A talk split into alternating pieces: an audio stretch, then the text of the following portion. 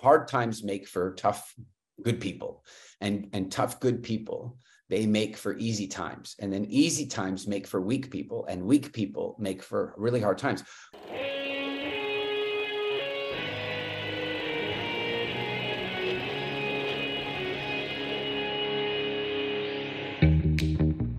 Welcome to Back to the Future podcast. My name is Victor Sadia, and I talk with brilliant minds and hearts of people who want to uproot and transform the current health and wellness paradigm.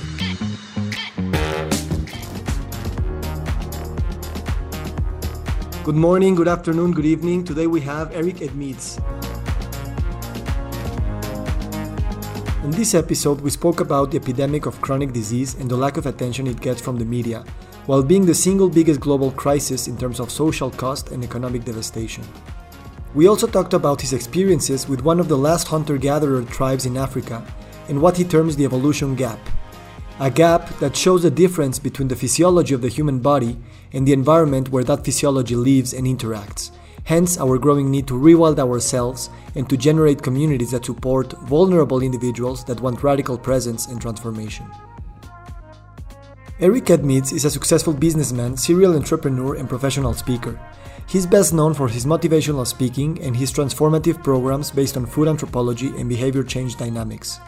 He's the founder of WildFit, Speaker Nation, and Business Freedom. Eric, thank you so much for being here. Glad to be here. Good to see you again. So, uh, what makes a good podcast interview? You know, I, I really believe that um, if you take uh, two people with similar interests and maybe oppo- some opposing views or opposing curiosities and manage to encourage them to have um, a, a, genuine conversation as if nobody's listening and then you listen in. That's that to me makes the best podcasts. Okay we'll try to do that just that. Um, so you and i are interested in in in chronic disease in general and sometimes i think that no one is really listening to the statistics you know? They're so huge and and you know cardiovascular cancer diabetes disease those numbers are are fucking you know very very big. Uh, it seems like it a big problem. What's your take on on us not really paying attention to those numbers? Um you know i i think that there are a number of factors that get in the way. The one is that the numbers are just so big that they're difficult um, for humans. I mean, if you consider early humans, there was never any need for them to understand the concept of exponential. They didn't have that. You know, they they, they sure a forest is exponential growth, but that takes like you know many many generations, and nobody sees it happening. Or even the uh, the the the rate of extinction that say our early ancestors caused, they they didn't see it. It, it was happening so slowly. So I think that's one of the problems. Like one of my favorite things to do with people is when they, you know, when, when they don't understand the number billion. You know, it's like I always like to help them break down the word billion, and it's like because they're always like, oh, the millionaires and the billionaires, they're the problem. Well, first of all, the average person has more in common with a millionaire than a millionaire does with a billionaire. And and one way to think of that is is that you can easily spend a million dollars by spending eighty three thousand dollars a month and then you've spent a million dollars. Now, I'm not saying that that you know that that would be an easy thing to do, but relatively, it could be a quite easy thing to do. But to spend a billion dollars, you would have to spend that same eighty-three thousand three hundred thirty-three dollars and thirty-three cents. You'd have to spend it every single month for a thousand years. So a million and a billion isn't even close. So when we say that diabetes, as an example, is going to cost the American people over three hundred billion dollars a year, they can't they can't relate to that. It's it's it doesn't it doesn't mean anything more than 300 million or even for that matter 300,000. It's just gone beyond what their uh, you know what the, what the mind easily can comprehend. Then on top of that, we have forces that want to distract us from those numbers anyway. I mean, how that's not on the front page of every major newspaper in America, for example, I, I is amazing to me. It's like the single biggest crisis both in terms of social costs and, inclu- and in terms of economic devastation that we've really ever faced, and nobody's talking about it. And that's because, well, you know, frankly, most of the media companies are either directly owned or financially influenced by the various interests that aren't that that don't benefit from us knowing these things, including, you know, the the the food industry and and the and the pharmaceutical industries. So you know a it's hard for us to comprehend and b there are people distracting us. They're doing you know sleight of hand using their own media companies. Yes in a sense uh it sometimes feels like if the pharmaceutical uh, industries is like a parasite like in a sense it, it thrives when when these diseases are are going up. And and yes um, how, how do you think we should we should address these systemic causes of, of chronic diseases instead of just blaming the victim because at the end of the day blaming diabetes and obesity on on individuals who are very lazy or or, or eat too much is just very simplistic and also counterproductive in, in terms of the health of no, the planet. Victor, it, it's not it's not that it's simply simplistic. It is sinister. Um, it is sinister and it is uh, outright evil. And I want to I want to describe the way I believe this came about, and that is that um, first of all, let's go back to the 1960s um, and 70s when people were smoking all over the place. Now, the tobacco companies had really worked hard to get people to smoke. I mean, they they were good at it. In fact, as an example, it was not so difficult to get men to smoke, but it was very difficult to get women to smoke. And until they took a look at basically uh, uh, mass psychology, crowd psychology, using very similar principles to the Nazi Party, they they, uh, they what they did is they took a look at what was going on in in, in female psyche. And and of course at that point the suffrage movement the, you know all uh, the early rise of feminism and all that stuff's going on. And so they started creating ad campaigns that attached their product to what women wanted. And virginia slims famously came out with their slogan they've got the woman. She's wearing like a white uh, work shirt and work jeans and she's got grease on her face. Now this is a very important aspect of that commercial because women typically at that point and i think still i think it's fair to say as long as we're not being overly stereotypical i think women generally aren't as tolerant of dirty as men are. And so putting that grease on her face was a clear signal and then giving her a cigarette in her hand and then the slogan says you've come a long way baby. And you know uh, next thing you know women are smoking all over the place. So then you know next as we approach the 60s and 70s we start becoming aware of how devastating smoking is and the tobacco companies at this point realize they're going to start facing product liability claims and they're going to start facing them and they got to start dealing with it. Now there's two ways you can do jury tampering and and uh, you know this is a big accusation i'm going to make but there's two ways you can do jury tampering. One is find out who the actual jury is and try to find members of the jury and tamper and interfere bribe blackmail whatever you want. But there's another way of doing jury tampering and that is to simply understand that the entire population of the country is your jury pool, and then to indoctrinate those people through very powerful marketing campaigns to get them to think a certain way. And so they coined the term lifestyle disease. And so once they coined the term lifestyle disease, that meant that every single person heading out onto a jury was thinking, well, you're an idiot if you have lung cancer. We all knew that this was bad for us. Never mind that only two decades before they were saying doctors recommend smoking and what have you. So we're all forgetting that because now we're calling it a lifestyle disease.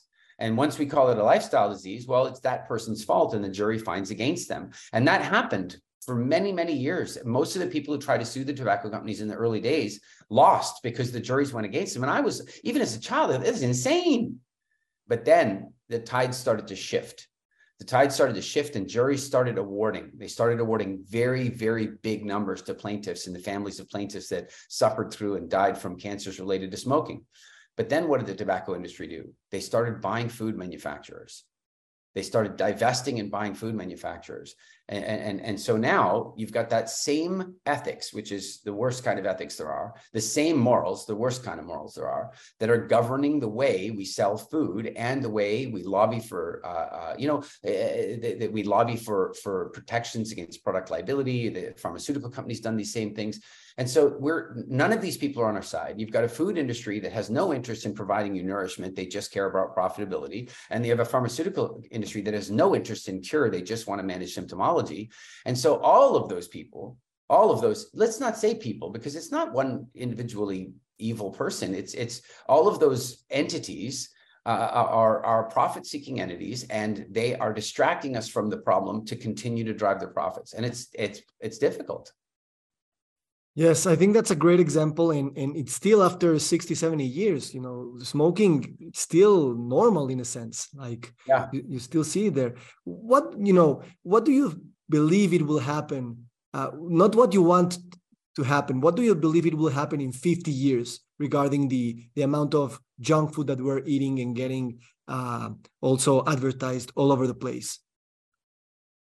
You know, Victor, you know, it's it's it's a funny thing at this point. Um, there was a time when you could look ahead into the future and think that you might have some idea of what 50 years was going to look like, but that that ship sailed a long time ago. I think that um, if you consider that, you know, uh, when did the Wright brothers fly? 1890 something or other. Um, on the day that they flew for the first time, there were babies that had been born. And those babies then approached their teens. And by that point in time, there were already commercial flights and planes being used in warfare. And by the time those same children got to World War II, planes were being heavily used in warfare, and the emergence of the jet was just around the corner. And then by the time those same children entered into their 60s, we were flying the Concorde. In fact, some of those children may even have been on the Concorde, and they were born before the first flight. And meanwhile, we then landed some people on the moon. So, how do you predict, even from 1890, what the next 50 years is going to look like? Now, I would say that the rate of acceleration in our uh, social change, technological change is so fast at this point that it's difficult now to even predict what's going to happen, well, five months from now. And I mean that, you know, the, all this AI stuff that's come out over the last, you know, whatever, six months or so. I mean, obviously some of it even before that, but the big explosion with the large language models and so forth, you know, I think we used to be able to say, look, I can look at the next three, four, five years and I have some idea. Now we have no idea. And I'll give you an idea practically of how that's impacted me. I have two children, one of one of whom is 26 and uh, a third of the way through his law degree and you know self-sufficient out there running the world very proud of him he's doing a great job my six-year-old on the other hand is facing a world of such turmoil and and and such a high rate of innovation that I I don't know what to prepare her for. My you, my old policy used to be I will I will I'm, I'm fortunate you know financially and I I've done I've done well in my life. My old policy used to be I will never leave my children enough money to make them lazy. I just won't do it. I've watched it ruin too many of my friends' lives that grew up with trust funds that kicked in and and, and, my, my policy is there be money there make sure they can go to school if they want, start a business if they want, take on social projects if they want. And then there might be some kind of balloon payment later in their life that comes as a surprise to them that they didn't even know was coming. And that's it. My new policy is leave enough money that little girl will never have to work again because God knows what the world is going to look like. So let's take it back to what your question was really about, and that is how's it going to look relative to, say, food manufacturing, medical uh, response to that, pharmaceutical, and that kind of stuff. I, I, am hoping that one of the things that'll get born out of these large language models and AI is that will speed up the rate of realization. It will allow people to become deeper, um, more critical thinkers because they can now, assuming that these AIs are not um, in the future as biased as they currently are. But but it, what will happen is people will actually begin to understand what 300 billion dollars worth of damage does to the country. Um, they'll actually be able to do the research. Like they'll they'll actually be able to find out that one of the companies i mean you know we wouldn't necessarily want to name any particular pfizer but but one company uh, you know ha- has has paid out more money in in criminal fines and judgments than any other company. Like they are quite literally and i don't like when people use the word literally you know my head literally exploded. No no it bloody didn't. I'm looking at it right now. But they this that organization is literally one of the largest criminal organizations in the world by definition and I think that as people wake up to that, then then the, the, the best way we can't change it at the government level. They own our governments. There's nothing we can do about that. The only way that we're maybe going to be able to change it is that grassroots revolution. And I'm not talking pitchforks and AK-47s. I'm talking spending. We, if you stop buying Coca-Cola, they'll stop making it if you stop buying junk food they'll stop making it and and consequently if you stop buying disastrous chronic uh, medications, like medications, for example, to manage a disease like diabetes, which can be reversed in six, eight, nine weeks in many cases. Uh, if you decide to reverse it instead of buying that medication, they'll stop making it. And if it stops being profitable, they'll stop having the money to buy our government. They'll stop having money to, to, to lobby with and to legislate with and to educate education with. So that's where it really has to begin. And that's the that's where I've placed my focus. I, I was encouraged years ago to enter government uh, I, I, I, I was very fortunate to be awarded a medal by the Canadian government some years ago, and I got to got to know one of the, uh, uh, the, one of the senators and some of the other politicians there. And one of one of them in particular has pushed me for a long time. She's like, "You should get. We need people like you in government." And I'm like, the pace of change there is so unbelievably slow. You know, we, we, they still haven't figured out legislation for the internet, let alone AI. How are they going to deal with it? Whereas if I get out into the world and I change one person's buying patterns today, then I've put a dent in the problem. And that's that's my focus. Yeah, I was going to to go there. That in a sense, it's it's it's like mindset medicine. You know, it's like like re, rewiring who we are and, and the identity and the narrative we we self um, um, um, yeah create, and it it it, it ends up creating us. Uh, you you've developed over the years a friendship with the Hadza people in in Africa.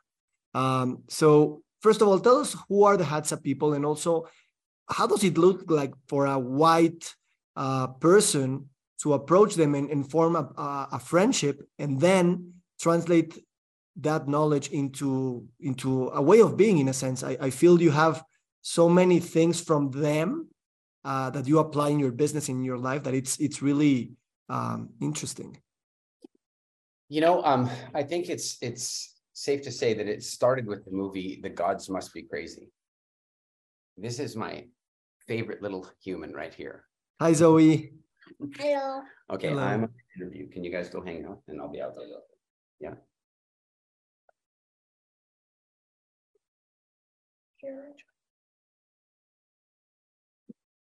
No, no, no. I'll be out in a bit.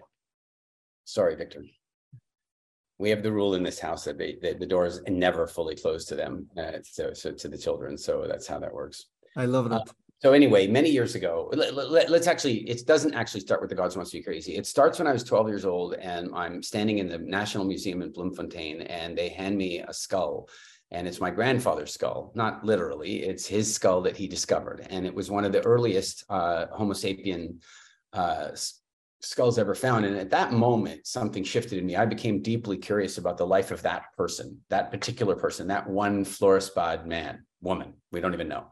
It had two bite marks in it that roughly the size of probably hyena or leopard. We don't know if they were perimortem or cause of death. We don't know. And uh, so, so that's where it starts. And then some years later, I saw the movie The Gods Must Be Crazy. And I don't know if you've seen it.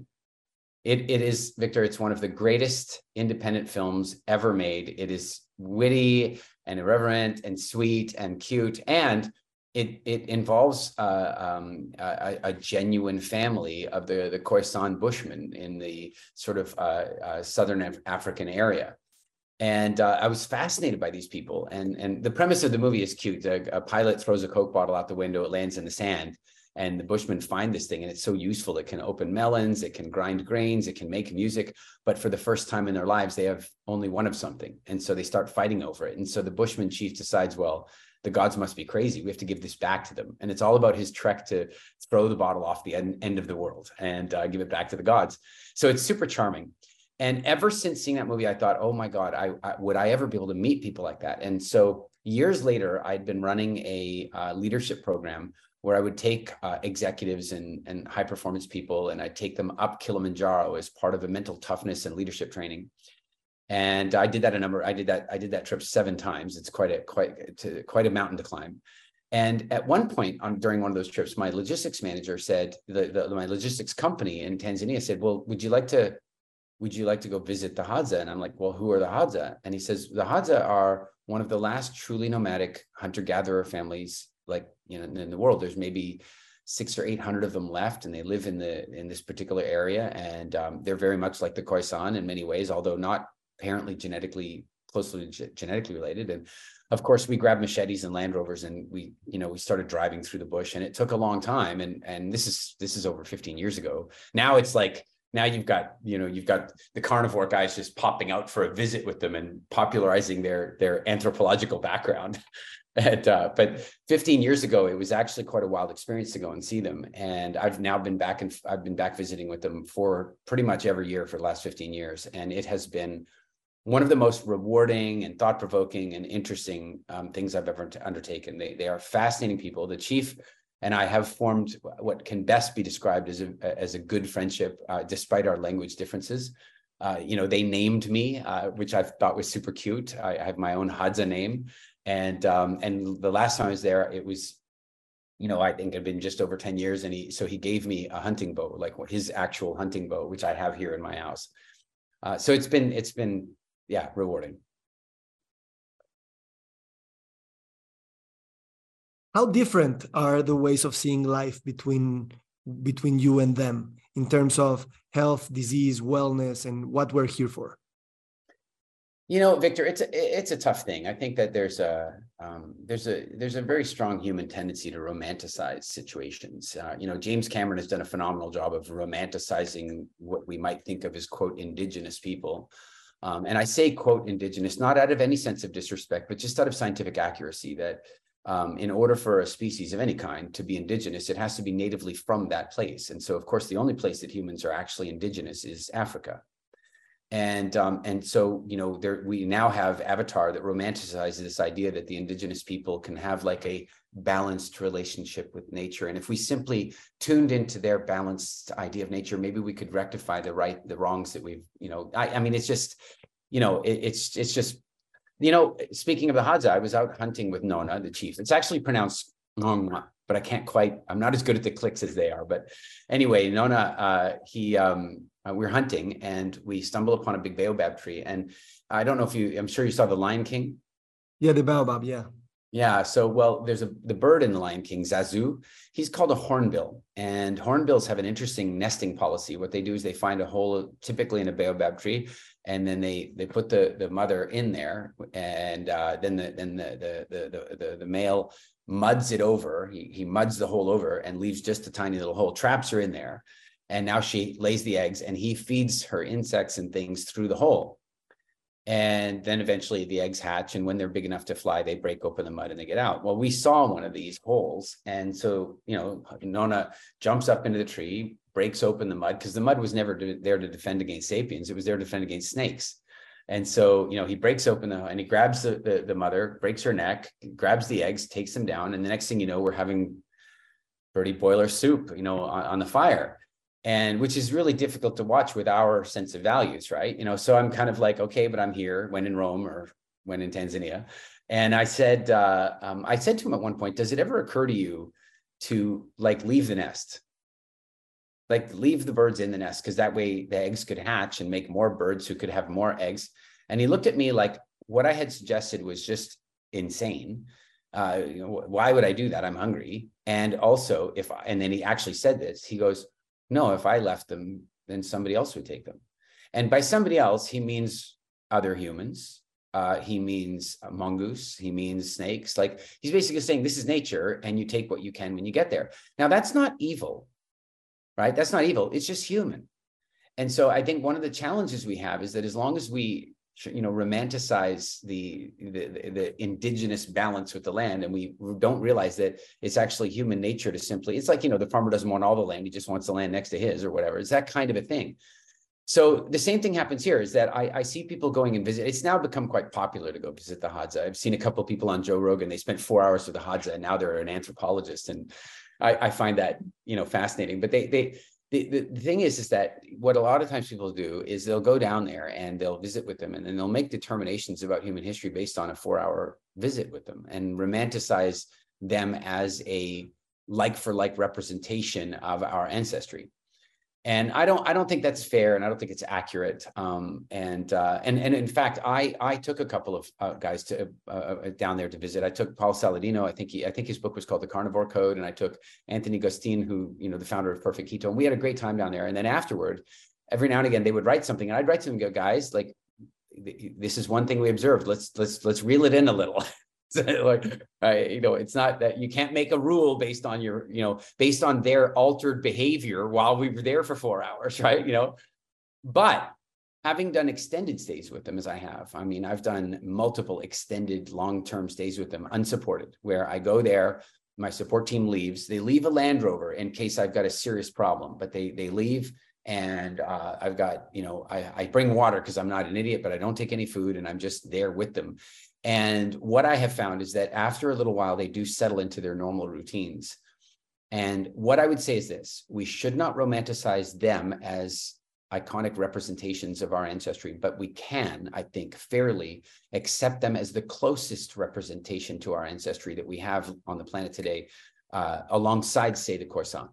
And so being with them has really shown me some fascinating things. Like you know if you consider the neurotransmitters that exist in your body they evolved for that environment They involved for that environment. They did not involve for red and blue lights flashing in your rear view mirror because you were going too fast, which is now why you pump a bunch of adrenaline when that happens.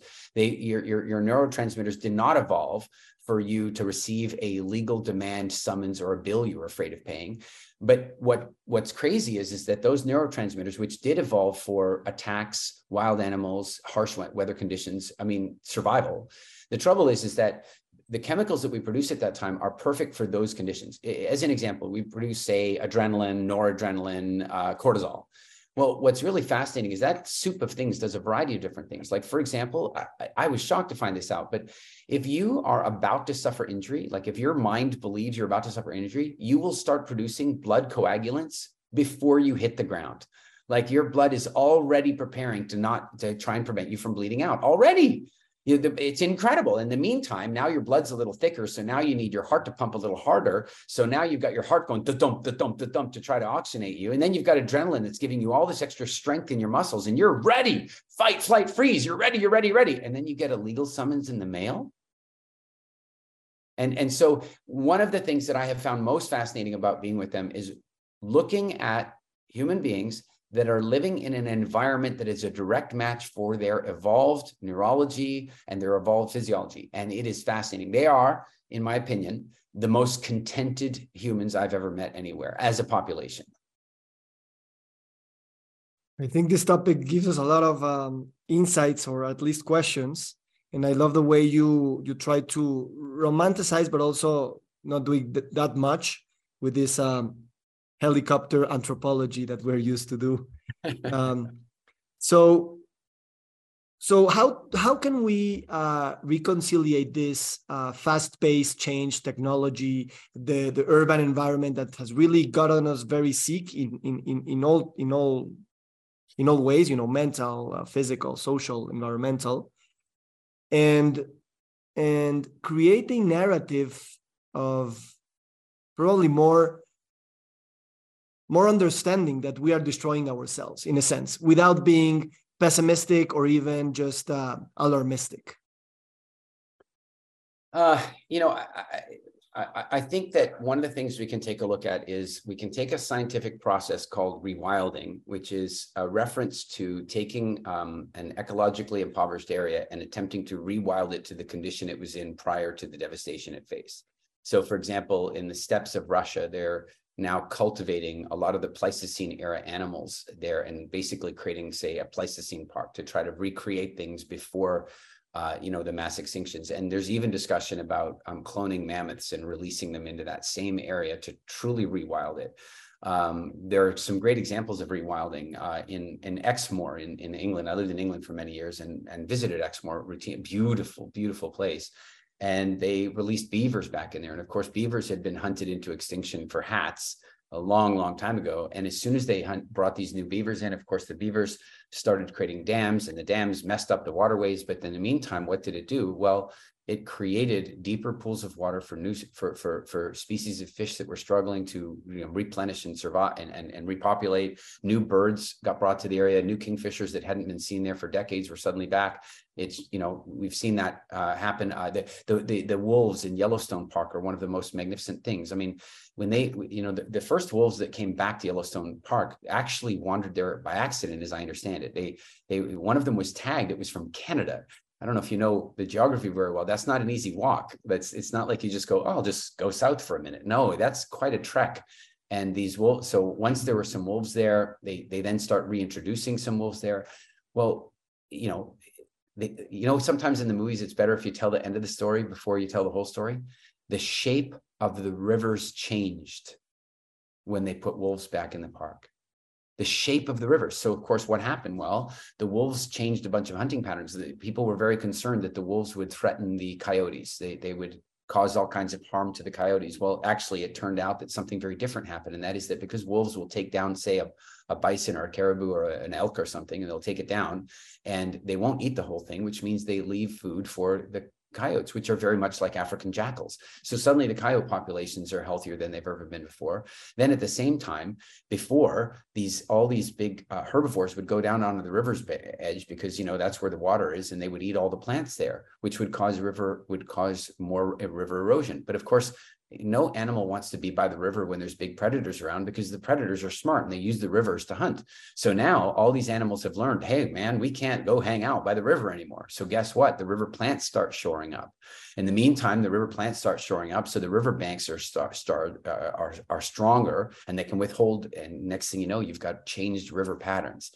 Rewilding is a fascinating, fascinating process. And so far you might be confused as to how this relates to your question. What I'm suggesting is that we rewild ourselves as best we can. Now, I'm not suggesting you got to do like, you know, you got to like sell up everything you got and like Harrison Ford and the mosquito and the mosquito coast and move off to the coast of Africa and, and like just disappear into the wilderness. If you have the resources to do that and you've got the tenacity and strength, I think it might be fantastic.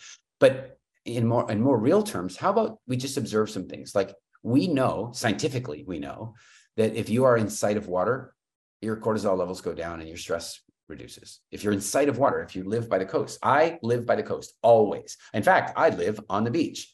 And then the other thing we can take a look at is we can recognize that the the you know living in tremendous um, EMF and light pollution all the time is probably a little different than the way things were in nature. So make sure that you live somewhere or that you visit places that are diff- different than that. Then take a look at your sleeping patterns and and and rewild those to some degree. Your room should be like naturally cool with fresh air and and and uh, it should be dark. It should actually be dark. It's it, you know it, it, there. If we take a look at all those core principles and we start to bring them back to our our lives then what we're actually doing is proper biohacking you know and, and i'm not against you know this sort of newfangled biohacking thing it's just that mostly what i see is a bunch of people trying to take shortcuts and what i would suggest is that if you first the first foundation of biohacking should be a full appreciation of evolutionary biology and doing the best you can to close the evolution gap relative to your biology and if you do that, then that's the ultimate biohack. If you being near water is the ultimate biohack. Walking through a forest with trees, like how about this? When you hear birds, they, Victor, you're going to love this. When you're in the forest and you hear birds, you probably have this, oh, they're sweet, you know, they're nice birds. But what you don't realize is your DNA is saying, oh, as long as those birds are cheeping, I know there are no predators around.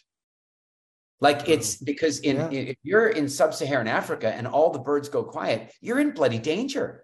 And so when you walk into a forest and you hear all those birds and you wonder, why do I feel good like that? Why? Because your DNA knows you're safe. And so the more we pay attention to those wilder principles and rewild them into our existence, then the easier life starts to be. Now, sorry, Victor, one more thing. I know. No, I'm, I'm please go ahead. Podcast answers are supposed to be shorter, but I got to say this too. Please go ahead.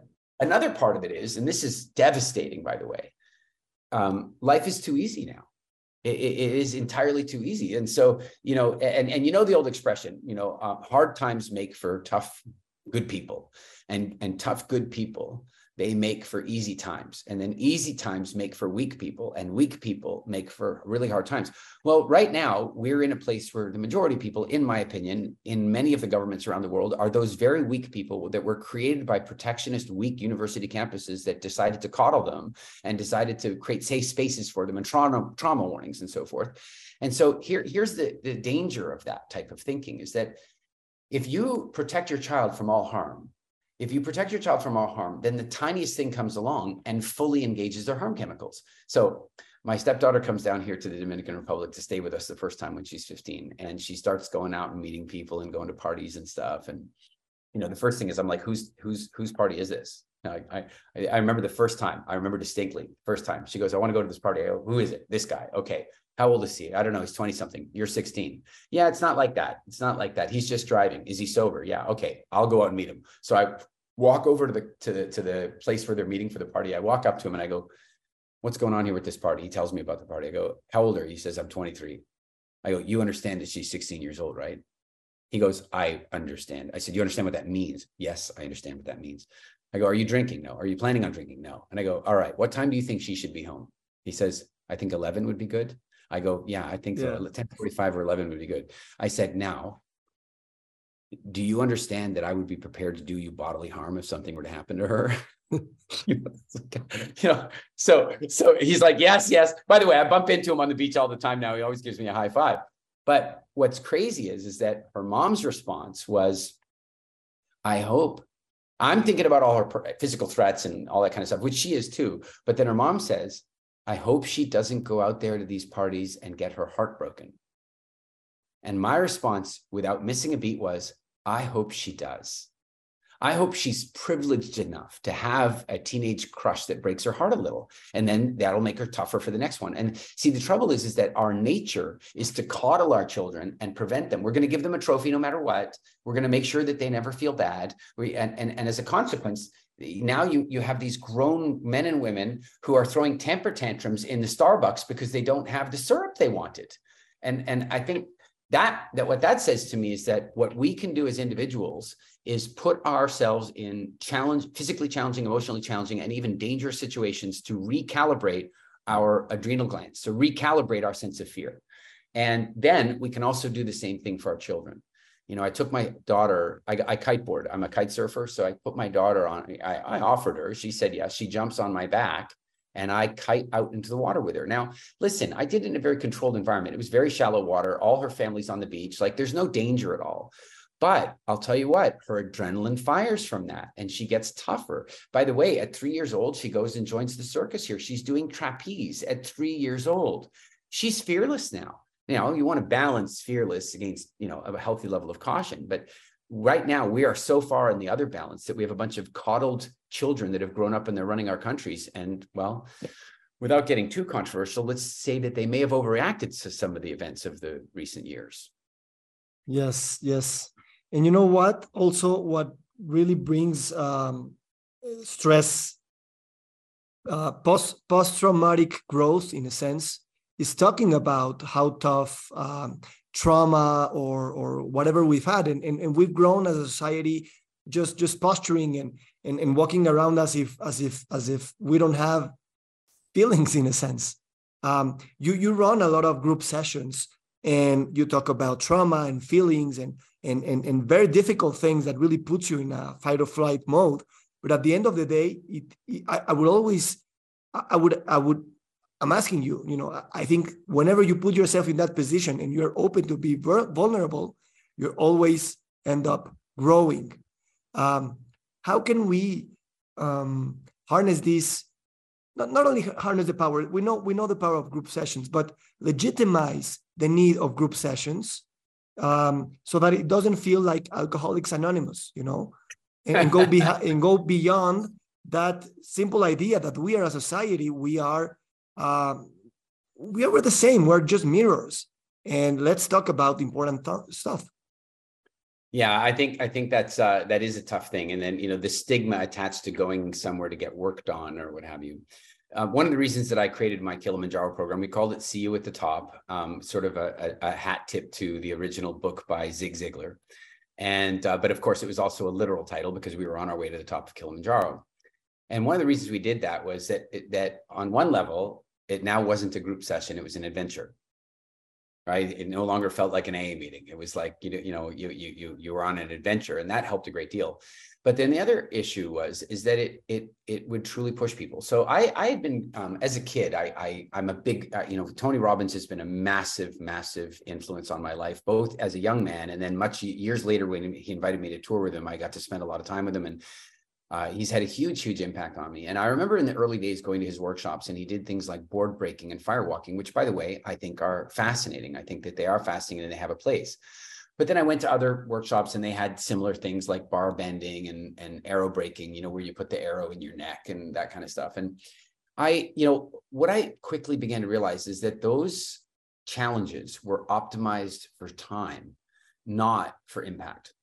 Now, a, firewalk is pretty good for impact, but it's still uh, a, a, very narrow lesson about a very specific state of mind. You can't use firewalk mentality for a job interview, and you can't use firewalk mentality for a fight you're having with your husband or wife or parenting. You can't. It's not. That's not what it's for. Firewalk physiology might be for starting a business or walking up and asking a girl out on a date. You know, it might be something you use to overcome fear in a moment, but what, what I really wanted to do is, is say, well, wait a second now, what is similar to that, but that is more metaphorically representative of life?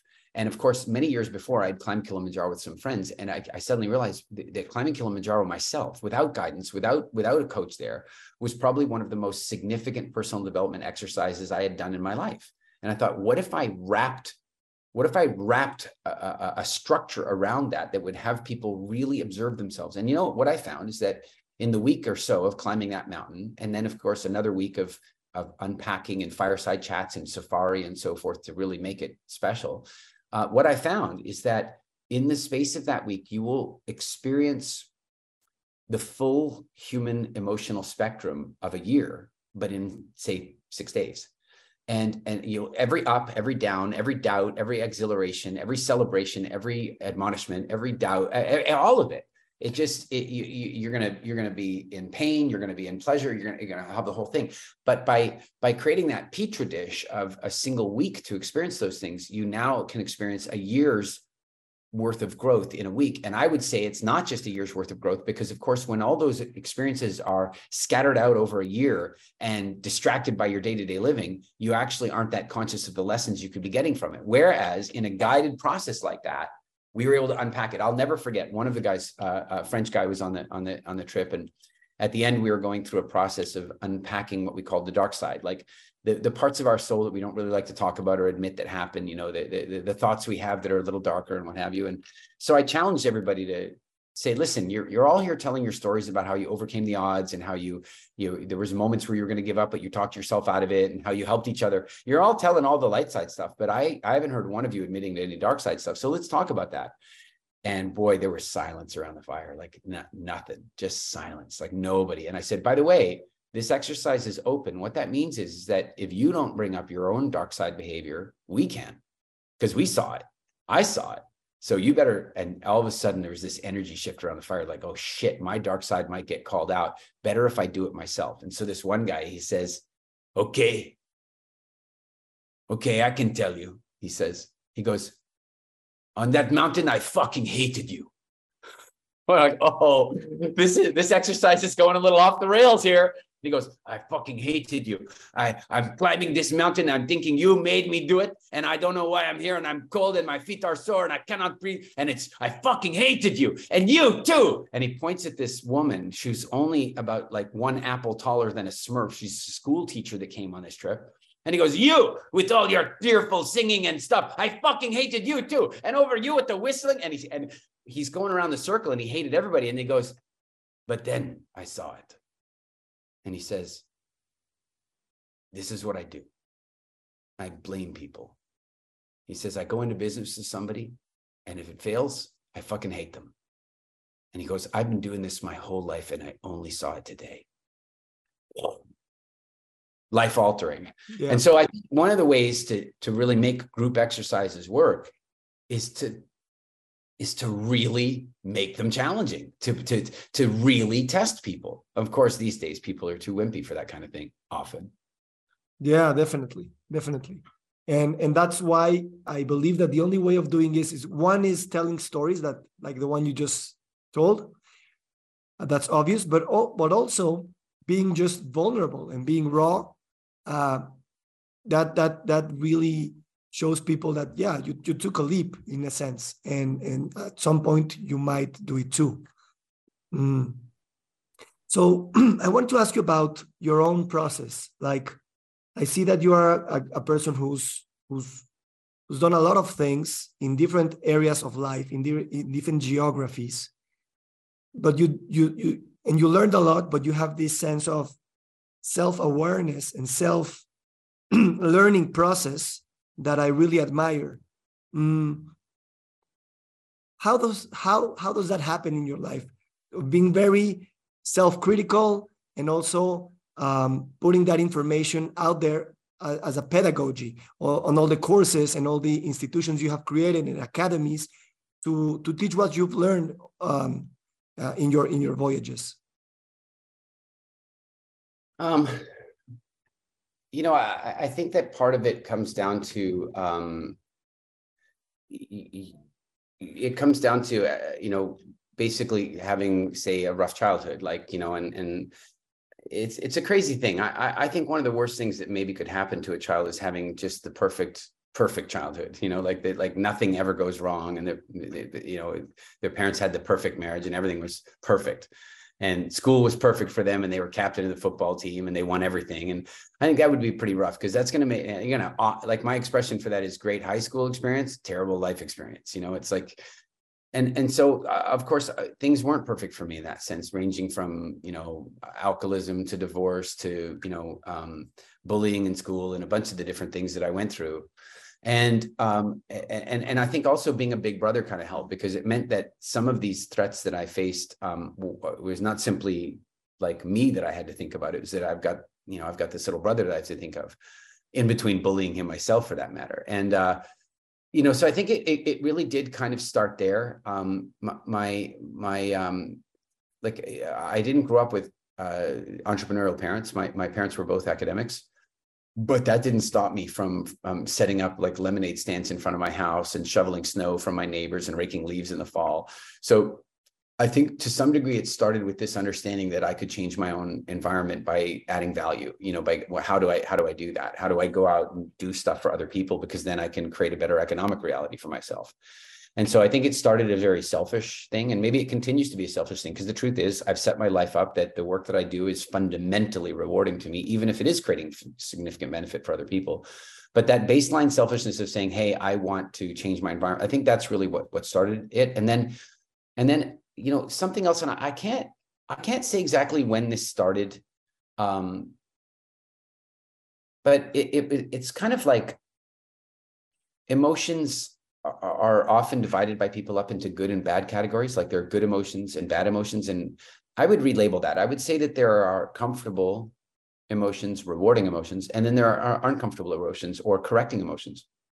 And there came a point in my life where i saw that and i started to become conscious of it that if shame came up that i shouldn't neutralize it. I shouldn't drug it away with food or television that i should actually like dive into it deeper and find out why i'm feeling that way and and that way I won't have to feel it again.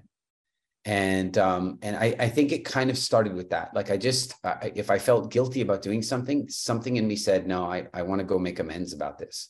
I want to I want to figure that out. And, and you know, it, it's interesting. Recently, and I say recently, about four or five years ago, I was getting ready to speak at a conference that I'd spoken at a number of times, and and and you know, at the last conference, they'd said, "Oh yeah, I see you next year." And as you know, you know, it's not that typical to get invited back to the same conference as a speaker. And uh, you know, uh, I'm I'm still campaigning for another another go at Festival Ideas, but but you know, I, I it's not the most common thing in the world to have that happen. But I've been privileged in my life; it's happened to me a lot. And um, and so you know, they said see you next year because I'd already done several, and next year came along, and and then about six weeks before, they called me and said, listen, we've gone a different direction. Um, we'd love to have you back another time, but we don't need you this time. In the meantime, I'd like plan my schedule around it. I was like, I'd assumed it, even though we hadn't done the contracts. And so I fired back an email and the email's like, what the hell? You know, we talked about this there and I've already planned my schedule around blah, blah, blah. And I, I suddenly had this overwhelming feeling of shame wash over my body. And I was like, oh, I, I can't believe I hit send on that. I cannot. Embarrassment, shame. I felt terrible, guilt. I, I, and and the uh, no kidding. Even with all my work with food psychology, the first thing I wanted to do is go to the fridge and get some food. And and then I was like, oh fuck, I can't I can't break this. I should go watch something on Netflix. I can't break myself out of this. I'm feeling so yucky.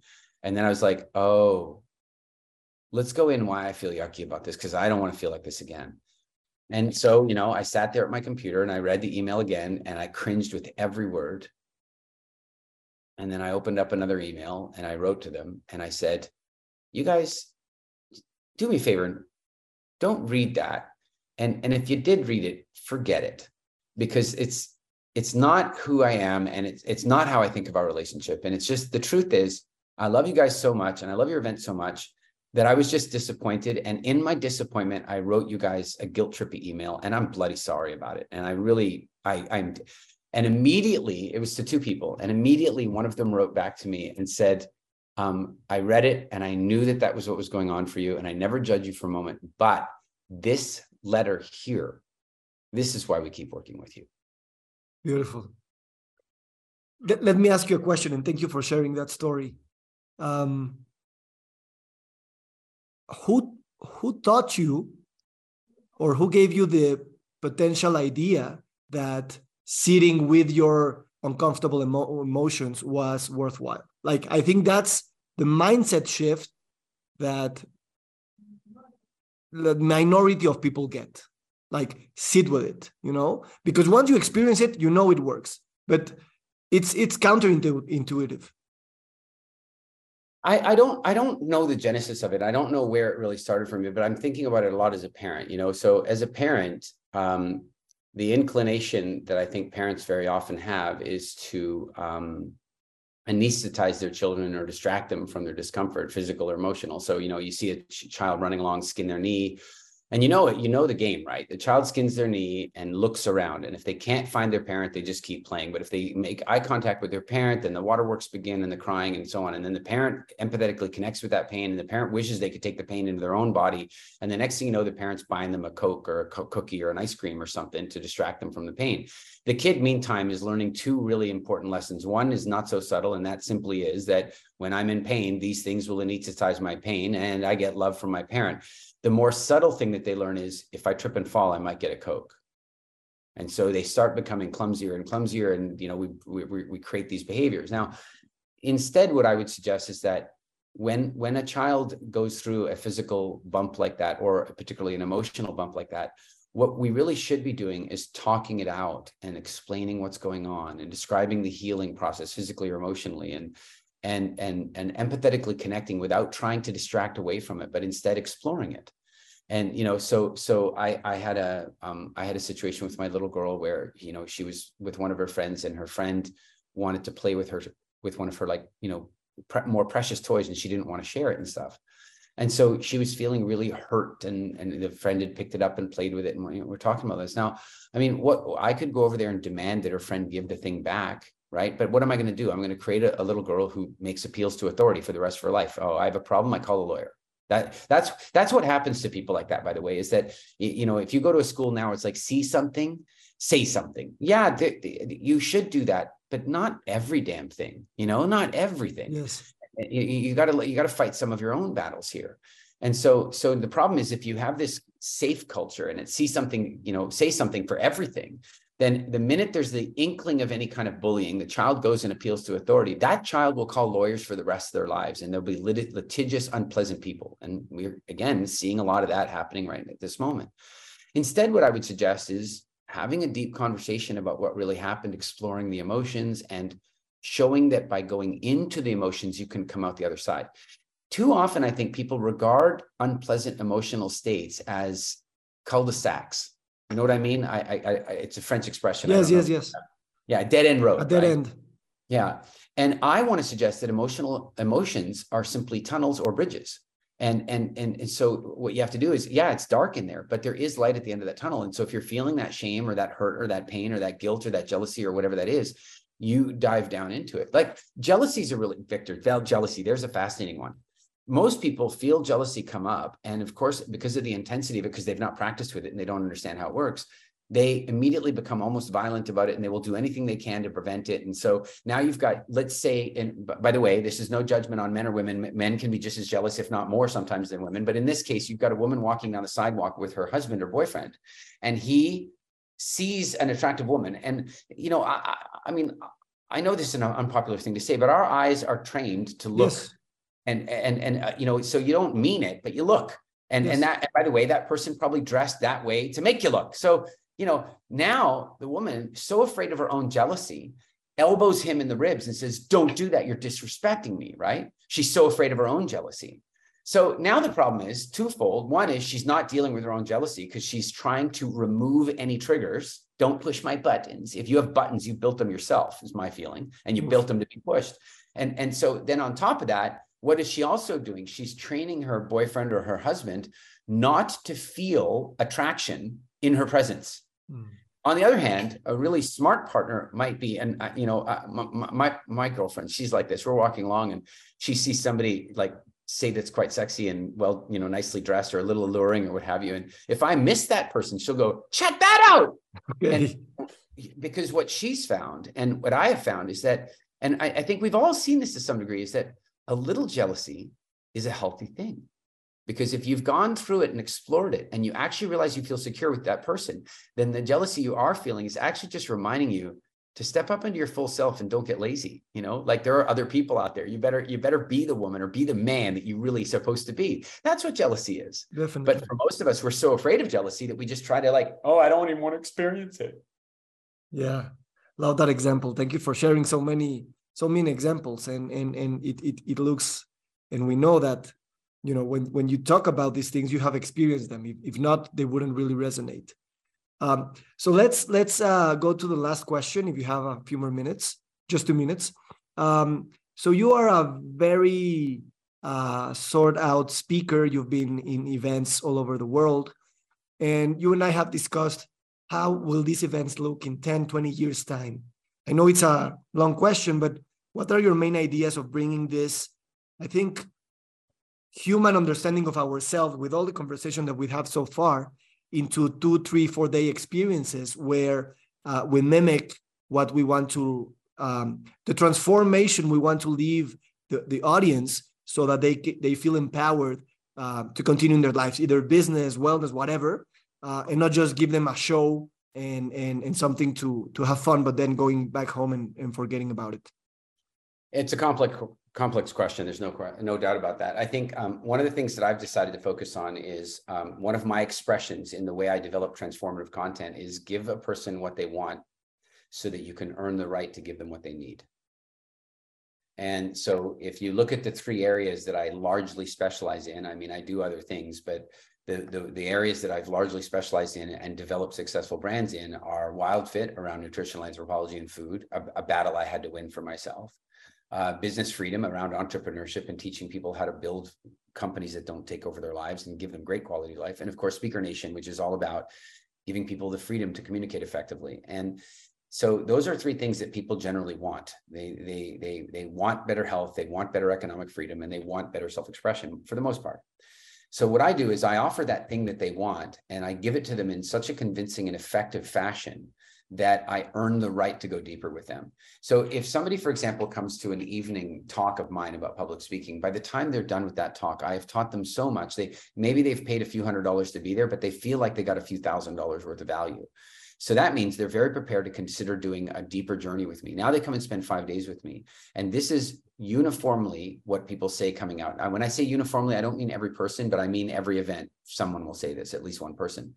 This was the most powerful public speaking workshop that I've ever been to, but it was actually the deepest personal development program I've ever been to, di- disguised as a public speaking workshop. Well, the truth is that WildFit is very much like that. You know, like the, the fact that, you know, WildFit is infinitely more effective than any quote diet out there. Now, let's be clear that the dietary principles in WildFit are very similar to some versions of, say, paleo or some versions of, say, keto or some versions. Now, there are some key distinctions that separate us dramatically from those things. But the biggest distinction is, is the transformative aspect of it. You know, um, when when when when when somebody comes, somebody could take all the WildFit principles and they could write them into a book and say, do this for the next six weeks, and it would work for the 4% of people that stuck to the rules for those six weeks, right? On the other hand, making it actually transformative, like we've done, where people come to the end and they quite literally write to us at the end of the last video, at the end of the last coaching session, they write to us and go, I, matter of fact, this is a comment I just got yesterday because one of our big classes, we have over a thousand, we have about 2,000 people in a class right now, and it's just finishing this week. They're in week 13. It finishes on Friday. And, and, and one of them wrote in the Facebook group, how is it possible that watching that video makes me feel like I'm about to watch the season finale of a series that I've been watching on Netflix for the last eight years and I've fallen in love with all the people and it's about to end? Wow. That's how people feel when we come to the end of the program. And so if you do that really effectively, then you earn the right to be more transformative. And I think that is the big difference is are you are you providing education experiences or transformative experiences? And I don't even believe in education because if an educational experience isn't transformative, it's not effective. Sure. And people say they want transformation, but they really want that you take their pain away for some uh, uh, uh for a for a thing or whatever. But yeah, then, if you you yeah. if you take somebody who really wants money, you know, sometimes it's information that they're missing. It's true, a strategy, a trading strategy, a saving strategy. Sometimes it is, but the truth is, most often it's a series of automatic behaviors, instincts, values, and beliefs that they have that are not supportive of attracting greater wealth in their lives. That's why people can win the lottery and be broke in a few years because they now you've fixed the physical reality, but you haven't fixed the psychological reality. And so you, you really do have to work on that transformative part of somebody inside them in order to be able to create lasting change for them. And that that's where all the magic happens. But the challenge is sometimes you have to give them the shallow thing that they want to earn the right to give them the transformative process. Look, women come to me all the time saying, I wish I could get back into a two piece swimsuit over the summer. How shallow is that? Yes. but I, I applaud the shallowness of it. Sure. I love it. And if that's what will get them to come in and go through the program, every one of them will write to us afterward and go, Oh my God, that was the smallest benefit that I got. Beautiful. That's that's really that's really something. Thank you so much, Eric. Um, yesterday I was in a call and and my my little daughter jumped in and I, she said hello whatever and I said I I only close the door when I'm recording a podcast. Uh, but next time I'll I'll leave it open. Thank you. You're welcome. I I just you know it started during the pandemic. I was like uh, I was home so much more. In fact, I'll tell you, Victor, where it really started. I was speaking at a big event. Well, not big, but 800 people or something like that. And it was like it was in uh, Estonia and my little girl was out uh, shopping you know she she was she's about two years old and she was out with the with the with the girls shopping and stuff. And and uh and then they brought her into the room and i'm speaking i'm doing like a three hour some odd presentation or something like that. And she comes in the room and from her perspective she goes oh look there's daddy.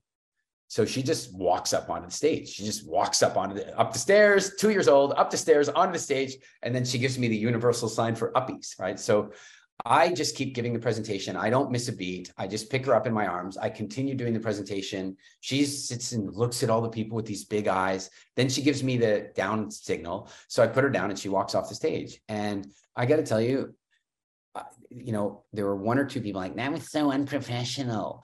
But 99% of people said, that's masculinity, that's that's fatherhood, that's uh, leadership, that's parenting. And and and then this one woman came along and she goes, "You guys planned that, didn't you?" And I just said to her, "You clearly have never had a two-year-old, have you?"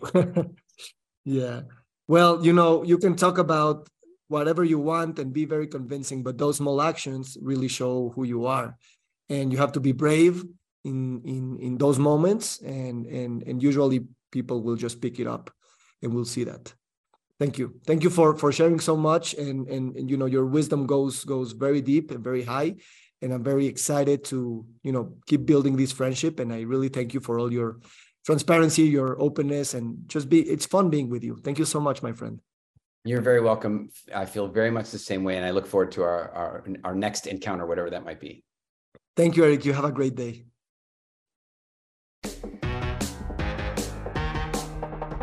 Nos encantaría recibir tu retroalimentación de estos podcasts para continuar generando contenidos que te sean útiles e interesantes. Si puedes, déjanos un comentario en la página web victorsaadia.com.